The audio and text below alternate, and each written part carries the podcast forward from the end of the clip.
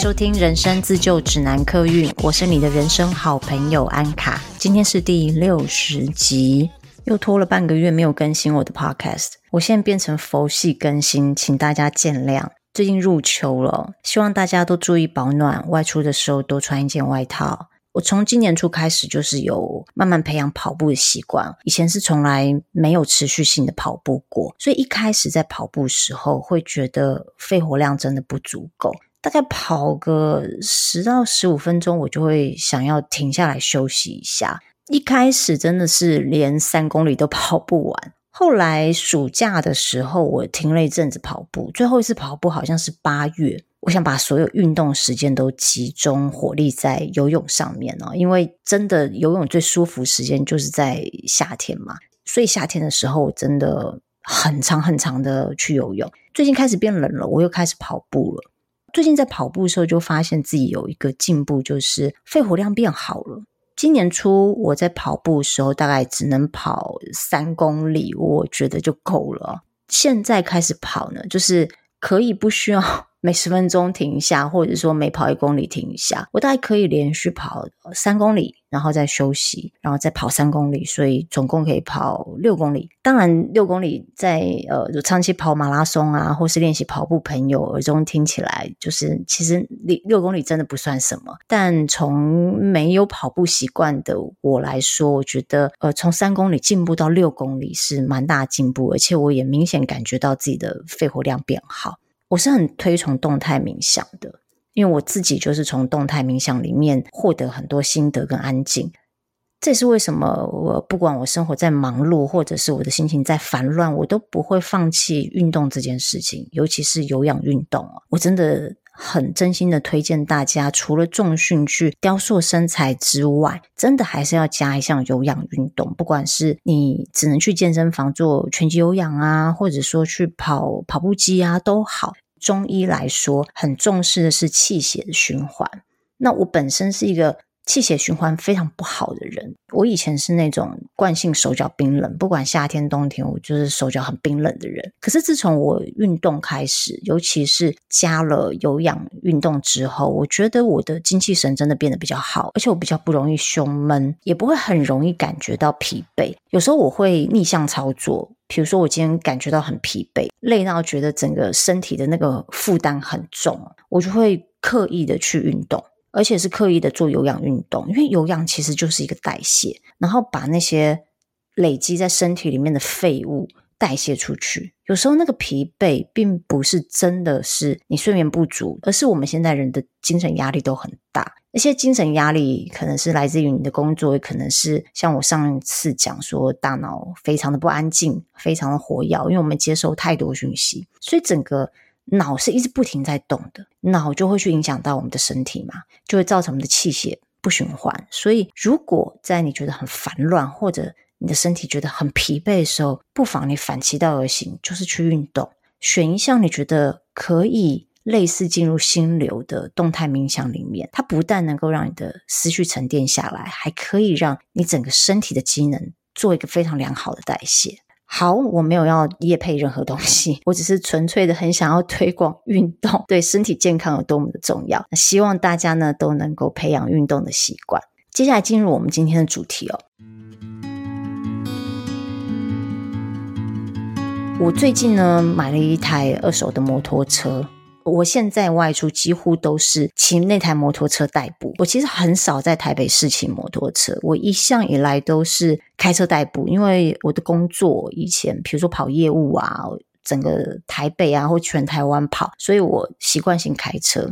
所以我现在骑摩托车的时候，有一种好像要把青春骑回来的感觉，我反而会觉得好好玩，好开心哦！骑车要觉得好好玩、好开心，绝对不会是慢慢骑。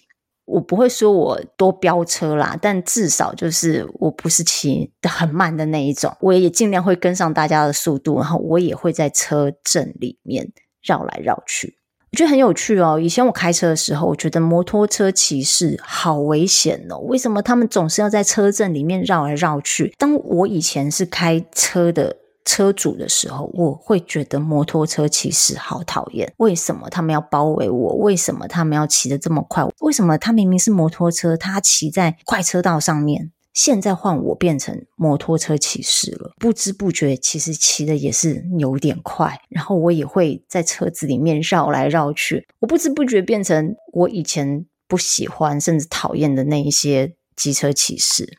我想说的是呢，我们生活中难免会遇到一些我们看不顺眼的人事物，但是你有没有发现，我们不喜欢的这一些人事物，偏偏我们身上都有这些人事物的影子。我的脸书上呢，有一些现在不是很熟，但是过去可能二十几岁、三十几岁，我们有一段时间玩在一起，或者是一起工作过的朋友。当然，就是在最近的这十年，我们的生活慢慢没有交集了，大家就变成俗称的连友哦。有时候我会看到他们的贴文，抱怨生活、抱怨工作，各式各样怨天尤人的抱怨哦。其实我看到这样子的贴文，我都会有点不自在。我心里面的 OS 是：都几岁了，为什么说出来的话还是像个青少年一样？工作上面哪个同事怎么这么雷？猪队友，嗯，老天为什么总是对我不公平啊之类的？感觉就是没有跟着年龄一起长大。讽刺的是呢，大家都知道，脸书偶尔会跳出那种回顾你呃七年前、八年前、十年前，甚至十年以上的贴文。我其实也经常看到。大概三十出头岁的时候，那时候我在脸书上面写的一些文字，那些我写的东西哦，我现在看起来看到我拳头都硬了，也太愤世嫉俗，也太幼稚了吧！可是十年前，其实我也超过三十岁了，我还在写那些愤世嫉俗的文章。后来我就在想，其实我们讨厌的人哦，都是我们的一面镜子。事实上，我们讨厌的那一些行为，在我们的生命过程当中，多多少少我们可能也做过同样或类似的事情。例如，大家都对出轨这件事投以非常严重的道德批判。每次有一些新闻事件爆出来的时候，你就会看到很多人在下面留言骂那些劈腿的、骂小三、骂小王。可是老实说，说这些话的人，这一生当中难道从来都没有劈腿过？或者是说，我们不要讲劈腿好了，有没有可能前后任重叠一点时间呢？我不相信下面几百则留言的那一些人从来都没有发生过这样的事哦。这就让我很好奇哦。既然我们自己都做过这些事，那为什么我们还是会对这些事情感到非常的厌恶，感到非常的不屑？我们讨厌的每一个人都是我们的一面镜子。这个起源要从每个人的内在阴影开始讲起。内在阴影这个理论是荣格大师提出来的。荣格是我非常非常喜欢的心理学家。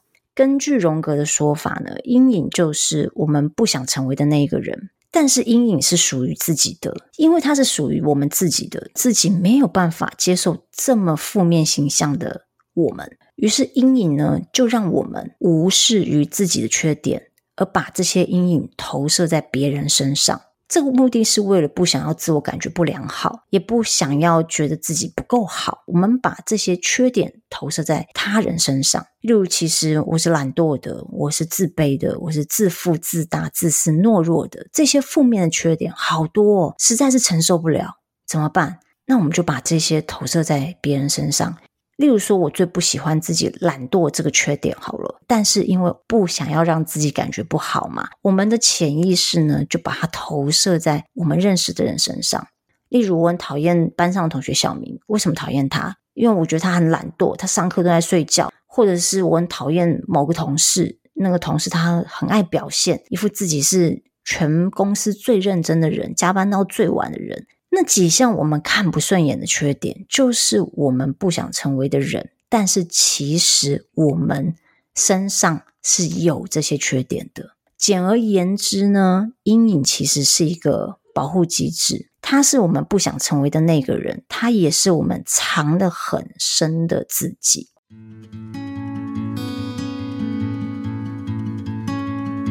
如果你觉得生活到处充斥着你讨厌的人，这不一定是真的。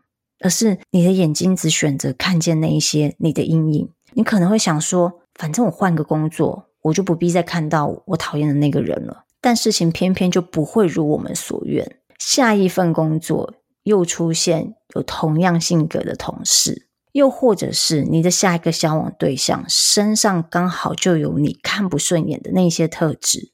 荣格说啊，我们外在的境遇都是我们内心世界的投射，所以我们要处理掉的不是那些令我们讨厌的人事物。而是要跟我们内心的阴影和平相处，达到一个平衡。我在 EP 五十九，也就是上一集节目有提到弗洛伊德的心灵观。弗洛伊德提出的是三个我：本我、自我、超我。荣格的心灵观是跟弗洛伊德完全不一样。我这边简略的说明一下，但这些心理学名词，我认为大家可以当做科普知识就好。他们不是圣经，也不是唯一的。必须要信奉的东西，也不是说你读了你就会得到永生哦。我自己个人很喜欢读心理学的东西，一开始的时候我也会把各式各样心理学名词套用在自己身上，对号入座。可是后来我发现，我接触到越多的心理学者，他们说出来的这一些知识，我就发现说，我不可能每一个。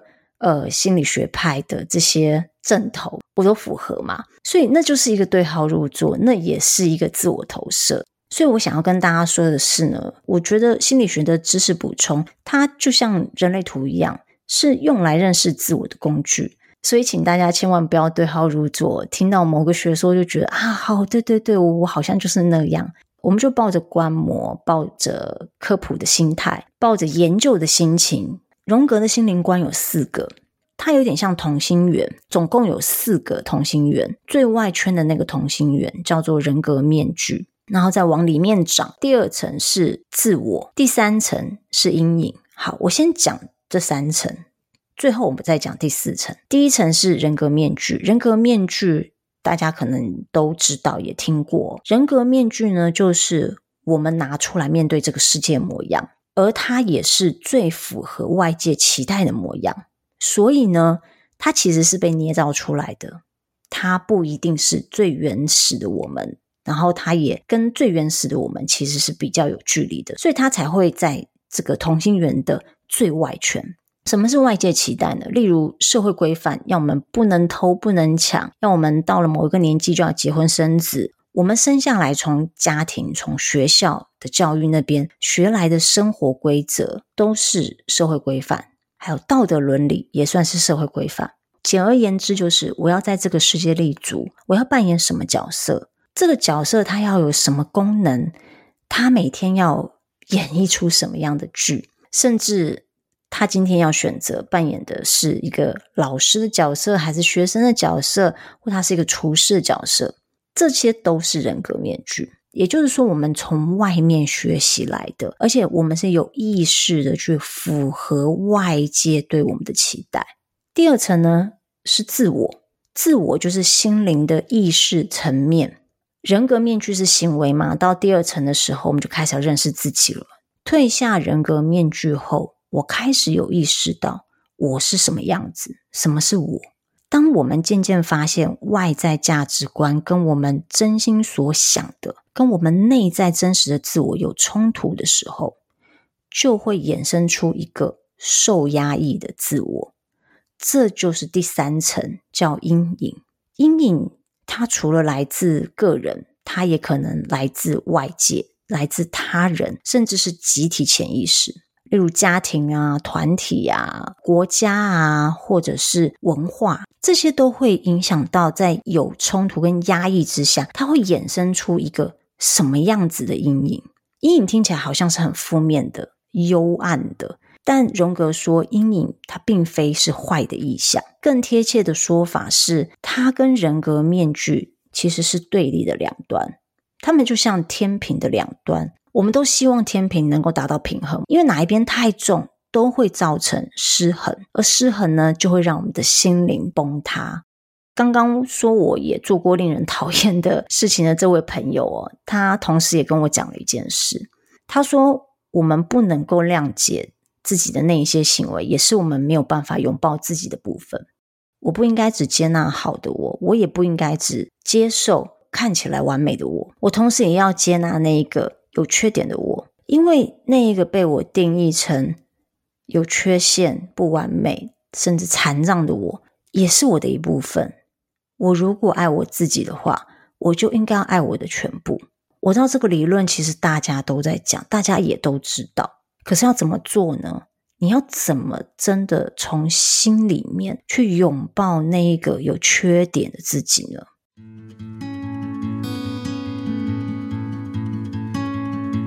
其实当时我听我这位朋友跟我讲这些话的时候，哦，我当下有个感觉是很反感，可是我搞不清楚那个反感的感觉是从哪里来的，然后我也说不清楚那个反感的缘由是什么，而我也不知道为什么会反感。过了好几年之后呢，我才突然想通：谁会喜欢承认自己很自私？谁愿意承认自己很虚荣呢？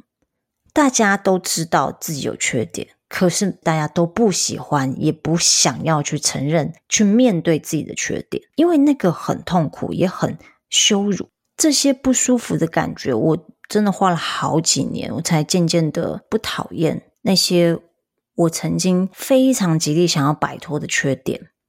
虽然很讨厌，但是好像有一点可以接受他们了。但我承认，还是有很多。我是没有办法摆脱的，我没有办法摆脱那个缺点，而我也没有办法接受自己有缺点。再来是呢，我其实有很长一段时间，我一直在思考，我要怎么接纳自己是有缺点的人。我的理智脑告诉我，我要接纳我自己，全然的接纳我自己，even 我有很多的缺点，而且那些缺点可能真的非常的见不得光，非常的丢脸，我还是得要接受，那就是我的一部分。它虽然不是我全部，但它就是我的一部分，就像我的右手就是我身体的一部分一样。但实际上很难做得到嘛，对不对？因为那就是缺点，我们自然而然就会讨厌那些缺点，我们自然而然会觉得缺点让我们很丢脸。我刚有说啊，缺点也是我们的一部分啊，我的右手也是我的一部分。那我讨厌那些缺点，不就等于我也讨厌我自己吗？关于这一点哦，我真的是思考了很久，然后我也困扰了很久。我很想要接纳自己，但我不知。从何开始哦？到后来，我有一点半放弃的状态，想说算了，既然我做不到对自己宽容，那我就去对我讨厌的那个人宽容吧。我觉得对别人宽容比对自己宽容来得容易。你看我犯不犯贱？所以我选择先去包容我讨厌的人。例如我在职场上遇到那种很自我的人呐，唯我独尊或忽略别人感受的同事，一开始我会觉得很讨厌。可是我回想起过去的我，也是这个样子。我也是一副很霸道、很跋扈，然后人家不接受我的意见，我就摆脸色给人家看，很不礼貌。我以前真的是很惹人厌，我没有被人家揍，还活到现在，应该是命还不错。这样想，我就比较能够同理呃那位同事的行为，然后反而去看他的优点。可能因为他的这个霸道跋扈，能够让松散、经验不足的团队有个明确的方向呢？或许他这样比较强烈的个人意识，能够去激发其他比较没有想法的同事，然后能够带大家一起去 brainstorming 之类的，的确可能会带来一些还不错的结果。那像我自己呢，我在遇到另一半情绪化的时候，我也会想说，他这些令我心生厌恶态度，真的是好令人讨厌，我好气哦。可是仔细想想，他那些龟毛难搞的个性，我也好不到哪里去啊。我也很龟毛，我也很难搞啊。后来我发现，透过包容、接纳我讨厌的人事物，间接的，因为同理了这些事情，因为同理了他们的心态，我也包容了那一个我的阴暗面。荣格说呢，阴影会引导我们成长蜕变。我们要做的事情不是消灭阴影，也不是消灭那个受压抑的自我，反而是需要透过它来让我们学习自我接纳。我觉得真的是这样子哦，我真的是透过去包容对方那些我看不顺眼的阴影，我真的试着去包容他们，因为包容了他们，能够理解我自己做这些事情的背后的行为，然后我也能够多一点宽容心去对待我自己。这个世界真的就是我们内心的投射，也是照应我们所有优缺点的镜子。刚刚我没有说荣格的心灵观的最后一层是什么，其实我是刻意保留到现在来说的，因为荣格心灵观的最后一层，最里面的那一个同心圆是真我，真正的自我。当我们的人格面具跟内在阴影达到平衡的时候，就是真我最理想的状态，而我们也会因为能够做真实的自我而感到舒服自在。当我们达到了自我之后呢，无论去到何处，过着怎么样的人生，都会觉得自己是自由的，是宽广的，是无限的。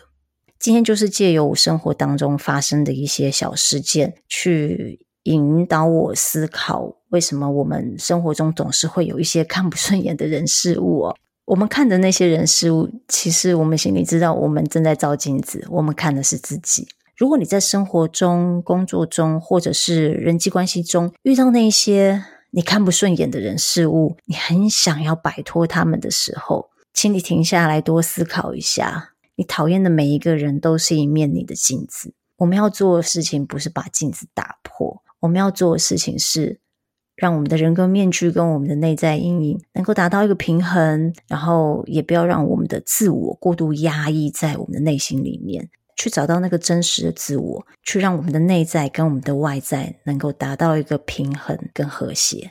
同样，最后再跟大家说一下哦。如果你是第一次听到我的节目，不管你是在哪一个平台听到，都请你帮我按下订阅。那如果你是 Apple Podcast 用户的话呢，再麻烦你帮我留言，写下你的听后感。那还有一个就是，我最近发现 Spotify 它有一个跟 YouTube 一样的订阅小铃铛。如果你没有按下订阅小铃铛的话，我的新集数上架时候，你是不会知道的，它就悄悄的上架了。然后可能过了很久，你都觉得我没有。更新，不过事实上我，我最近真的是更新的速度比较慢，以免你错过我的新集数。那如果你是用 Spotify 的话，那麻烦你去我的首页，看到那个小铃铛，把它按下去。按下去之后呢，只要我的新集数一发布，你就会收到通知。另外呢，我想增加一个单元，就是平时呢有很多听众朋友会用我的各种社群媒体的管道留言给我，或者是呃写信给我。我想说，可以统一我提供一个 email 的账号，变成是一个投稿的方式。如果说你们有什么心得想要跟我分享，不管是对节目的心得，或者是对内容，或者是对某一集、某一个议题、某一个主题，你特别的有感触，也想要跟各位听众朋友分享的话，那就麻烦你寄信给我。我大概会每一个三级或者是四级，我就会在节目当中穿插你们的来信。好，那今天的节目就到这边结束喽，我们下次见，拜拜。